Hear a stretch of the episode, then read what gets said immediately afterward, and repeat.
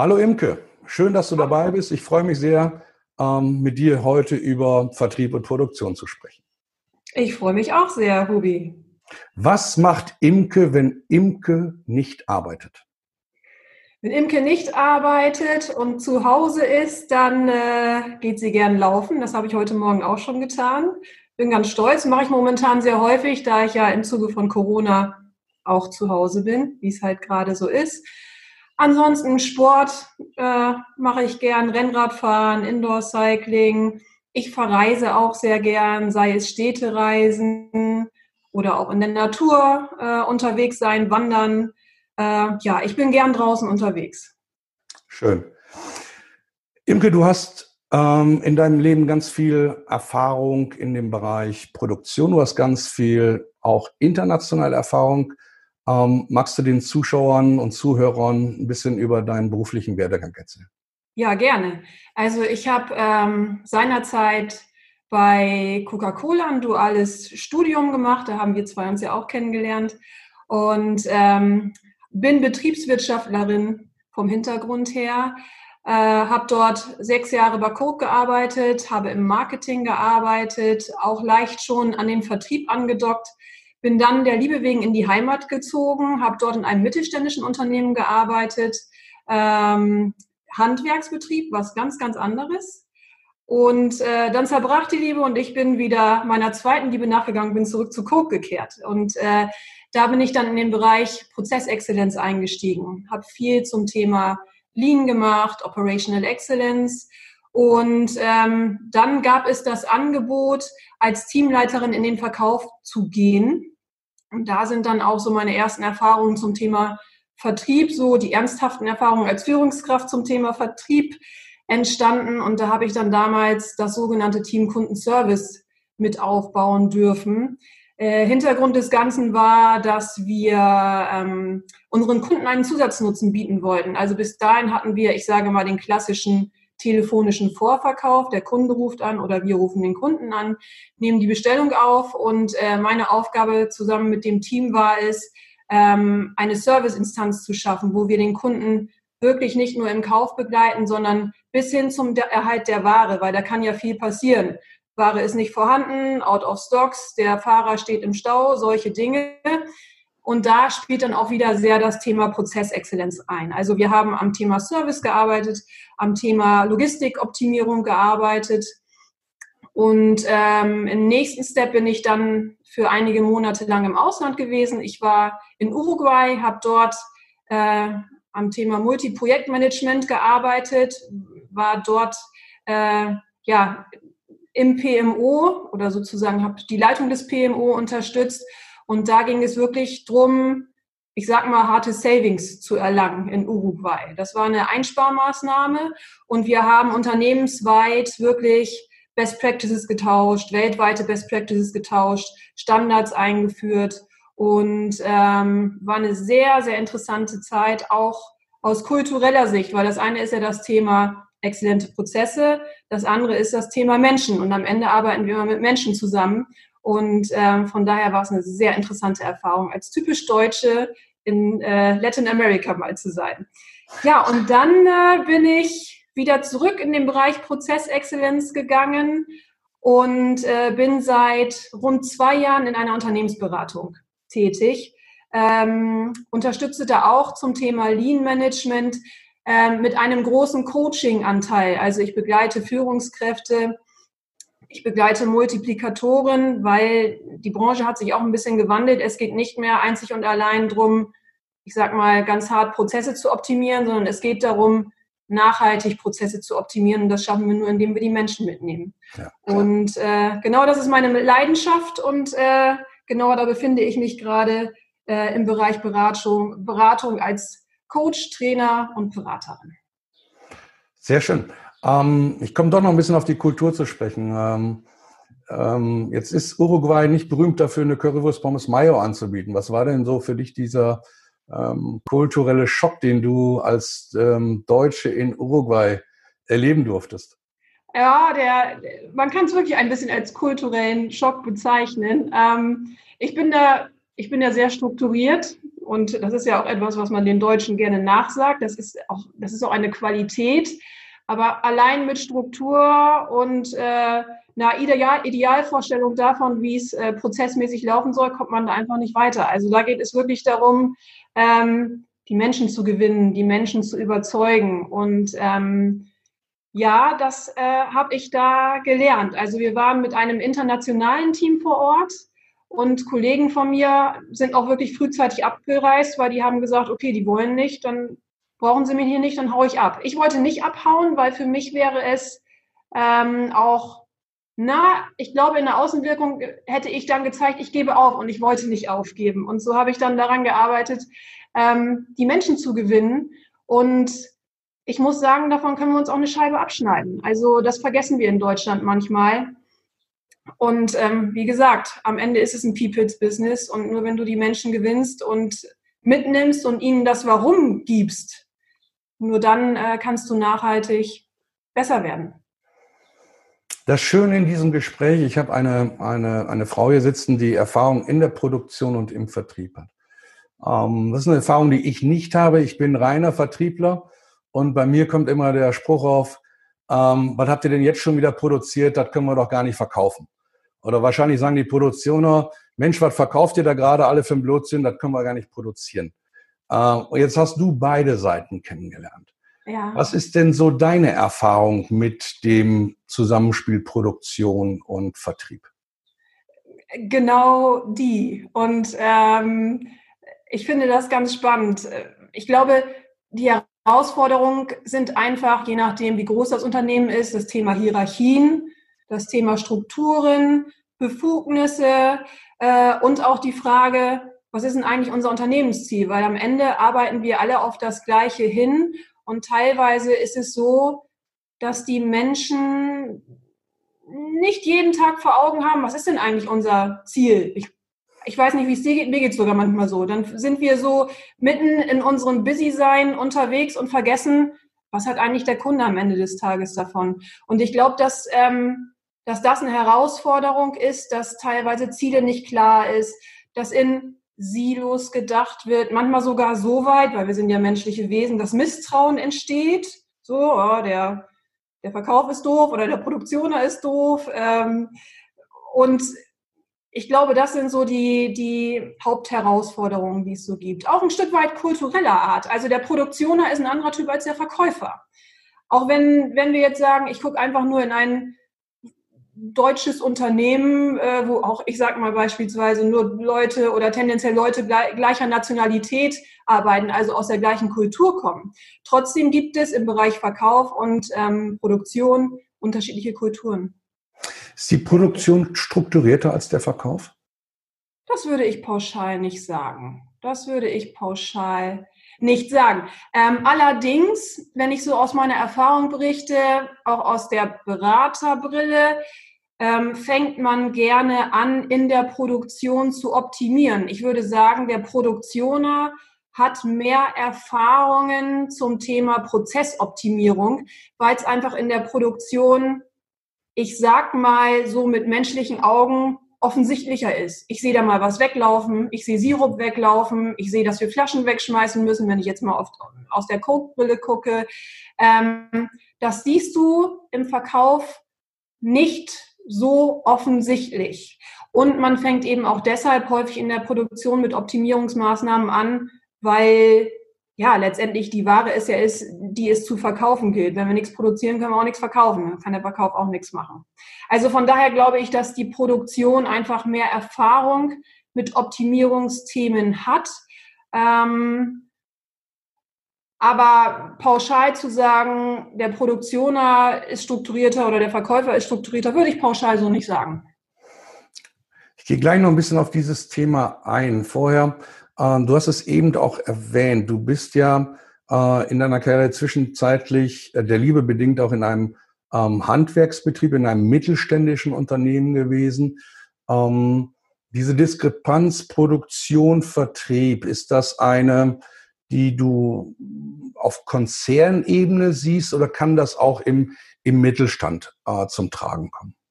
Das kann aus meiner Sicht auch im Mittelstand zum Tragen kommen. Also auch da je nach Unternehmensgröße. Wenn das Unternehmen so klein ist, dass der Produktioner auch verkauft, haben wir diese Diskrepanzen natürlich nicht. Aber da, wo wir anfangen, Hierarchien zu haben, wo wir anfangen, unterschiedliche Abteilungen zu haben, steigt natürlich die Wahrscheinlichkeit, dass es da Diskrepanzen gibt, aus meiner Sicht. Ähm, dieses, dieses Thema, dass du, wir hatten eben kurz darüber gesprochen, ob die Produktion ähm, prozessorientierter ist. Da hast du ja gesagt, hm, eigentlich gar nicht so. Sie sind es vielleicht nur gewohnt, dass sie ähm, Dinge eher machen müssen, weil man fängt halt ganz gerne in der Produktion an. Jetzt bist du im Vertrieb im Bereich äh, Kundenservice sehr stark gewesen. Ähm, wenn wir das Thema mal ganz kurz anschneiden, Digitalisierung im Vertrieb. Ähm, mhm. welche Erfahrung hast du mit Digitalisierung im Vertrieb im Gegensatz zu einer Digitalisierung in der Produktion? Sind da Welten oder ist das auf einem Level für dich? Hm, Digitalisierung im Vertrieb. Ähm, welche Erfahrungen habe ich da? Seinerzeit bei Coke haben wir ja eine große Reise zum Thema Digitalisierung gemacht. Ähm, da ist meine Erfahrung die, es kommt natürlich auch immer darauf an, wer dein Kunde ist. Wenn du den jungen, dynamischen Unternehmer hast, der auch auf Digitalisierung schon, der mit Digitalisierung ein Stück weit vertraut ist und auch Lust darauf hat, dann äh, ist das sehr stimmig. Wenn du natürlich den alten, äh, äh, älteren äh, Unternehmer hast, der sich nicht so recht darauf einlassen möchte, ist das natürlich eine Herausforderung. Von daher denke ich, es ist immer die Frage, was will mein Kunde? Gleichwohl Digitalisierung, und das spüren wir jetzt auch gerade bei Corona, ist etwas, wo wir zwangsläufig hin müssen. Und deshalb stellt sich dann eher die Frage, wie kriegen wir unsere Leute dahin, dass wir es, dass wir es für die Leute angenehm gestalten. Weil Digitalisierung in der Produktion als auch im Verkauf ist erforderlich und erleichtert das Leben. Um, dieser, Jetzt mal nach vorne blicken, den, den Schritt nach vorne. Ähm, wir haben ein bisschen über Situation gesprochen, ihr produziert zu viel, ihr verkauft zu wenig, diese, diese netten Wörter so zwischendurch, die man sich dann manchmal auch auf dem Flur anhören darf. Wenn wir nach vorne blicken, was kann das Verhältnis Produktion, Vertrieb verbessern? Mhm. Oder was, was fördert ein Miteinander, eine, eine, eine Zusammenarbeit? Was, was kann dazu beitragen? Ich denke, ähm, dass das Thema Führung hier sehr stark beitragen kann. Also hier gilt es, die Führungskräfte dazu zu befähigen, Brücken zu schlagen. Also Brücken zu schlagen, dass Produktion und Verkauf stärker miteinander zusammenarbeiten, ähm, dass wir da auch eine regelmäßige Kommunikation haben, dass die Führungskraft es auch wirklich vorlebt, äh, dieser regelmäßige Austausch zwischen Produktion und Vertrieb. Ähm, was ich zum Beispiel damals als Teamleiterin auch gemacht habe, ist, wir haben regelmäßig Kollegen aus der Logistik und aus der Produktion in unsere Meetings eingeladen und haben uns mal ausgetauscht, was sind denn eigentlich deine Herausforderungen? Weil der Umstand, dass wir unterschiedlicher Meinung waren, war ja jetzt nicht der, dass einer dem anderen was Böses wollte, sondern er hatte ja seine guten Gründe dafür, warum er so gehandelt hat, wie er gehandelt hat. Und da gilt es aus meiner Sicht als Führungskraft Brücken zu bauen, auch eine Kultur des Austausches zu schaffen.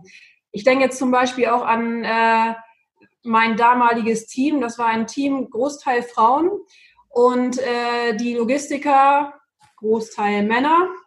Die haben sich am Telefon oft gefetzt und haben, äh, hatten auch einander hier und da nicht so ganz das Verständnis. Und was wir dann gemacht haben, ist, äh, wir haben äh, einander mal hospitiert. Das heißt, die Damen sind mal auf dem LKW mitgefahren und die Herren saßen dann mal bei uns in der, im Kundenservice Center, haben mittelefoniert und es war wirklich, es war auch schon zum Schmunzeln ein Stück weit. Also früher haben sie sich so ein bisschen äh, gestritten am Telefon und dann, als sie dann einander besser verstanden haben, äh, hatten wir teilweise schon so ein flirty Verhältnis hier und da. Also äh, es geht immer um Menschen und äh, einfach einander gut verstehen. Und ich glaube, wenn man das vorlebt, ich sage bewusst vorleben, nicht anordnen, sondern wirklich vorleben, ähm, dann schafft eine Führungskraft einfach den Umstand, dass Menschen zueinander führen. Das kann ich zum Beispiel auch, ich habe eben das Thema regelmäßige Kommunikation ähm, benannt, dass wir wirklich mal schauen, was sind denn unsere Unternehmensziele und was zahlt meine Abteilung, mein Team ein, um diese Ziele zu erreichen und was zahlt auch der Einzelne ein, um das Ziel zu erreichen. Ähm, ich stelle manchmal ganz gerne die Frage, wenn ich in Unternehmen komme, was ist denn Ihr Beitrag zur Erreichung des Unternehmensziels? Und interessanterweise muss der ein oder andere wirklich mal länger drüber nachdenken und teilweise findet er gar keine Antwort. Und ich glaube, wenn wir das deutlicher machen, durch eine regelmäßige Kommunikation entlang der gesamten Kaskade, und genau das ist auch das, was ich häufig in Unternehmen mache, also das Thema Shopfloor-Management einführen, entlang der Kaskade kommunizieren, zielgruppengerecht kommunizieren, dann schaffe ich es, die Menschen mitzunehmen, einen Austausch zu schaffen und dahin zu kommen, dass wir alle auf das gleiche Ziel einzahlen. Mit der Antwort auf die Frage, warum mache ich das eigentlich und warum soll ich es tun? Also eigentlich das, das Runterbrechen vom Inhaber oder Vorstand von den Zielen runter bis auf die, ähm, ja, bis auf den Menschen, der entweder im Kundenservice Center im Vertrieb ist ähm, oder halt in der Produktion an der Linie steht. Also das, ähm, ähm, das habe ich auch so kennengelernt in meiner Zeit, dass es wichtig ist, Menschen auch Verantwortung zu geben. Ja. Und Menschen auch das Gefühl zu geben, wofür sind sie denn da, um ein gemeinsames Ziel zu erreichen. Ähm, das andere, was ich äh, gerne mit dir ansprechen würde, es gibt ja so berühmte Demand Plans. Das heißt, mhm. so Bedarfspläne. Und ich habe es in einigen Unternehmen schon erlebt, sie sind da. Ähm, ich sage nicht, dass sie gelebt werden, sie sind da. Ähm, ich halte das Tool für sehr gut, dass man äh, hier auf einer sachlichen Ebene ins Gespräch kommt zwischen Vertrieb und zwischen Produktion. Ähm, Gleichwohl hat es natürlich auch eine Gefährlichkeit drin, dass man sagt, ähm, der Vertrieb, der, ja, der Vertrieb übernimmt auf einmal auch Verantwortung für das, was produziert wird. Mhm. Ähm, sachliche Tools, sachliche Ebene. Ist das eine Ergänzung neben den ganzen Menschsein, menschlichen Tools, menschlicher Führung, die du gerade erwähnt hast? Nun ja, ich denke, es braucht natürlich zum einen Pläne und es braucht Strukturen. Auf der anderen Seite haben wir den Menschen. Also es ist immer ein Zusammenspiel von Mensch und Plänen. Und wir sehen in der heutigen Zeit das Thema agil, hören wir überall. Äh, die Zeiten ändern sich immer schneller. Und was wir aus meiner Sicht brauchen, ist eben die Fähigkeit, dass Menschen sich auch schnell auch auf neue Ziele und auf neue Gegebenheiten einstellen müssen. Wir sehen es jetzt bei Corona. Alles geht jetzt in Richtung äh, Digitalisierung. Und genau das ist, ist es, was wir in der Zukunft auch brauchen. Heute ist es Corona, morgen ist es irgendwas anderes, aber die Welt äh, verändert sich immer schneller. Und ähm, ich glaube, da ist ein erfolgreicher Weg der, dass eben Führungskräfte auch ihre Mitarbeiter befähigen, eben auch selber Entscheidungen zu treffen, Verantwortung mehr und mehr übergeben. Ähm, denn die Organisation ist ja immer also sagen wir mal, wenn wir eine Führungskraft haben, die ausschließlich top-down agiert und nicht bottom-up, dann ist die Organisation natürlich nur so schlau wie diese eine Führungskraft. Das ist heutzutage zu wenig. Mhm. Und deshalb glaube ich, dass das Thema Mitarbeiter einbinden und gleichzeitig Pläne zu haben, die es einfach braucht, damit wir alle eben auch das gleiche Verständnis haben, äh, dass dieser Mix hm, der erfolgreiche Weg ist, um in der heutigen Zeit erfolgreich zu sein. Du hast ja eben so schön gesagt, du hast deine Mails, ähm, ja, als du die Führungskraft im, im Vertrieb gewesen bist, ähm, weg von ihren Schreibtischen hin in die LKWs der Fahrer äh, bewegt. Also du hast sie rausgebracht aus ihrem Silo. Ja. Ähm, ist das ein, ein Weg, der erfolgsversprechend ist? Ist das, was man kopieren kann? Ist das, was du empfehlen kannst? Also, dass man rausgeht aus seinem ähm, täglichen Office, aus seinem Büro, aus seiner kleinen Welt und sich einfach mal mit den berühmten Perspektivenwechsel annimmt. Auf jeden Fall. Also ob das jetzt das Thema ist, ich gehe von Team X rüber zu Team Y oder ob das auch das Thema ist, die Führungskraft geht häufiger an den Ort des Geschehens zu ihren Mitarbeitern. Weil das ist ja auch ein großes Thema. Ähm, natürlich, je höher man in der Hierarchie sitzt, desto mehr Zeit neigt man dazu, im Office zu verbringen. Das ist nachvollziehbar. Ähm, gleichwohl ist es so, gewisse Dinge verstehe ich nur am Ort des Geschehens. Und wir sind ja alle, gerade in Deutschland, sehr stark darin, Prozesse niederzuschreiben. Ähm, nur richtig gute Prozesse können wir nur dann definieren, wenn wir halbwegs ein Verständnis davon haben, was draußen so passiert und eben auch, was die Mannschaft draußen macht. Und von daher kann ich das wärmstens empfehlen, kann ich jedem Bereich wärmstens empfehlen. Jedem Bereich so, wie es natürlich aus gesundem Menschenverstand Sinn macht. Äh, wir kennen ja auch, ich sage jetzt mal ein Schwarz-Weiß-Beispiel, die Top-Manager, die jeden Tag vor Ort sind und am liebsten noch selber die Anlage bedienen wollen. So nicht. Äh, wir müssen uns schon alle unserer Verantwortung in der jeweiligen Position bewusst sein. Dabei muss es auch bleiben. Ähm, gleichwohl bin ich ein großer Freund davon, regelmäßig rauszugehen, sich auszutauschen und einfach zu verstehen, was sind denn die Umstände da draußen? Ähm, dieses Ganze hat ja einen kleinen Charakter, man tauscht sich aus, man, man nimmt einen Perspektivenwechsel ab oder man nimmt einen Perspektivenwechsel an, hat ja so einen kleinen Touch von Start-up-Mentalität. Also die sind ja auch sehr agil. Du hast das Wort Agilität ja auch eben selber benutzt. Ähm, jetzt kann ich mir vorstellen, im Startup relativ einfach. Ich kann es auch in meinem kleinen Universum, im kleinen Betrieb auch vorstellen. Aber je größer ein Unternehmen wird, je strukturierter ein Unternehmen wird, mhm. ähm, je kleinteiliger auch ein Unternehmen wird, ähm, wie schwer ist es dann, diese Agilität umzusetzen? Was braucht es dafür? Hm. Es braucht eben eine Führung, die ihre Mitarbeiter befähigt. Auch dieses Thema Hospitieren. Natürlich ist das ein großer Aufwand. Wer hat denn schon jeden Tag einen Mitarbeiter, über den er mal eben rausschicken kann? Das ist schon eine riesengroße Herausforderung. Da müssen alle mit an einem Strang ziehen.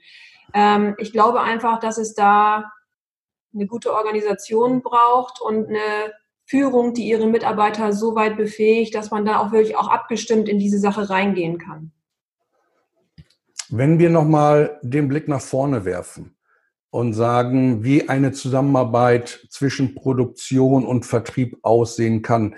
Wir haben jetzt viel über Menschen gesprochen. Ich glaube, das ist auch ein Riesenschlüssel. Mhm. Ähm, es ist nicht nur bei Produktion, Vertrieb, sondern der Mensch ist immer der Schlüssel. Und leider wird auch der Mensch häufig in in der Tagesarbeit vergessen. Mhm. Ähm, aber ich möchte neben dem Menschen nochmal auf, auf, auf Sachebenen zurückkommen. Ähm, gibt es für dich Perspektiven auf einer Sachebene dieses Verhältnis Produktion, äh, Vertrieb zu verändern? Beispielsweise auch mehr Verantwortung für ähm, eine Produktion hat eine Linie zu viel gefahren und jetzt steht da was am Lager. Sind das Kosten, die das Lager übernehmen muss oder sind das wessen Kosten sind das? Oder die Produktion oder der Vertrieb hat gesagt, wir verkaufen jetzt mal einen Artikel, den, das, den die Produktion überhaupt nicht produziert hat. Das sind ja versteckte Kosten, die ein Unternehmen massiv in der, in der Bilanz beeinträchtigen können. Gibt es für dich irgendwelche sachlichen Ebenen, wo du sagst, da könnten wir auch noch ein bisschen äh, für die Zukunft hinarbeiten? Ja, das ist aus meiner Sicht das Thema Verantwortung. Ähm, das ist ja auch ein ewiger Streitpunkt. Wer übernimmt denn jetzt die Kosten? Der Produktioner, der Verkäufer? Warum streiten wir uns? Weil Verantwortungen nicht klar sind. Und da sind wir eben wieder beim Thema, was ist das Unternehmensziel? Und dann kaskadiert herunterbrechen. Und welchen Beitrag hat dann jede Abteilung zu leisten, um dieses Ziel zu erreichen? Und dazu gehört es eben auch, Verantwortung für das Thema zu übernehmen ähm, definierte Prozesse zu haben, äh, eine regelmäßige Kommunikation. Ich nannte eben dieses Thema Shopfloor Management, ähm, aber eben auch eine strategische Kommunikation. Shopfloor Management ist ein sehr operatives Instrument. Was wir aber auch brauchen, ist eine Roadmap. Wo wollen wir eigentlich hin? Und was bedeutet das für die einzelnen Bereiche? Also für mich ist der Schlüssel Kommunikation, Struktur, äh, klare Prozesse eben nicht nur in einzelnen Abteilungen, sondern über die Abteilungen hinaus. Und dazu braucht es eben auch die Zusammenarbeit zwischen Produktioner und Verkäufer, dass nicht der Verkäufer alleine die Prozesse im Verkauf mhm. definiert, sondern er braucht eben auch den Produktioner dazu, um Themen zu verstehen und eben auch den Logistiker. Also da ähm, klare Strukturen, klare Verantwortung, eine Regelkommunikation, strategisch als auch operativ Shopfloor-Management, Prozesse. Das sind aus meiner Sicht Tools, die helfen. Magst du den, ähm, den Zuschauern das Shopfloor-Management nochmal kurz erläutern? Ja, gerne. Shopfloor-Management, das ist ein ähm, Shopfloor-Management heißt Führen am Ort des Geschehens. Und äh, zwar geht es hier darum, dass wir in den meisten Fällen, auch da geht es darum, in welchem Bereich befinde ich mich, was macht Sinn, was nicht, aber in den meisten Fällen eine tägliche sogenannte Regelkommunikation haben, wo wir beispielsweise den Betriebsleiter haben, der hat eine Regelkommunikation mit seinen Directs, mit seinen direkten Mitarbeitern. Dann hat der, nennen wir ihn den Produktionsleiter, hat seine Regelkommunikation, der Schichtleiter wiederum jede Führungskraft jeweils mit ihren direkten Mitarbeitern, mhm. wo wir über Abweichungsmanagement sprechen. Da sind wir eben wieder beim Thema Ziele. Was sind unsere Ziele? Inwieweit habe ich heute mein Ziel erreicht? Was war der Grund dafür, dass ich mein Ziel nicht erreicht habe? Nicht wer ist schuld, sondern was war der Grund?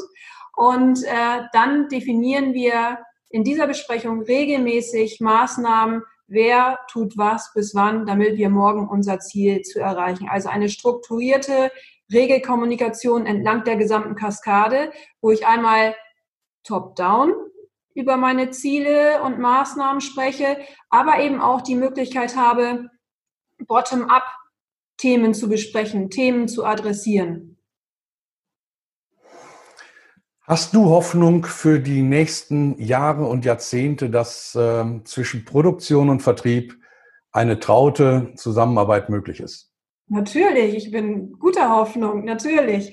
Ähm, und das ist ja genau das, woran wir arbeiten und woran die Wirtschaft auch arbeitet. Also das ist eben auch das, was ich sehe. Ich sagte ja eingangs, ähm, als ich in das Thema Lean und Operational Excellence eingestiegen bin, ging es sehr stark nur um Prozesse. Und das ist es eben nicht alleine. Jetzt sehen wir, dass die Unternehmen mehr daran interessiert sind, nachhaltig voranzukommen und ihre Menschen mitzunehmen. Es wird viel mit Coaching auch gearbeitet.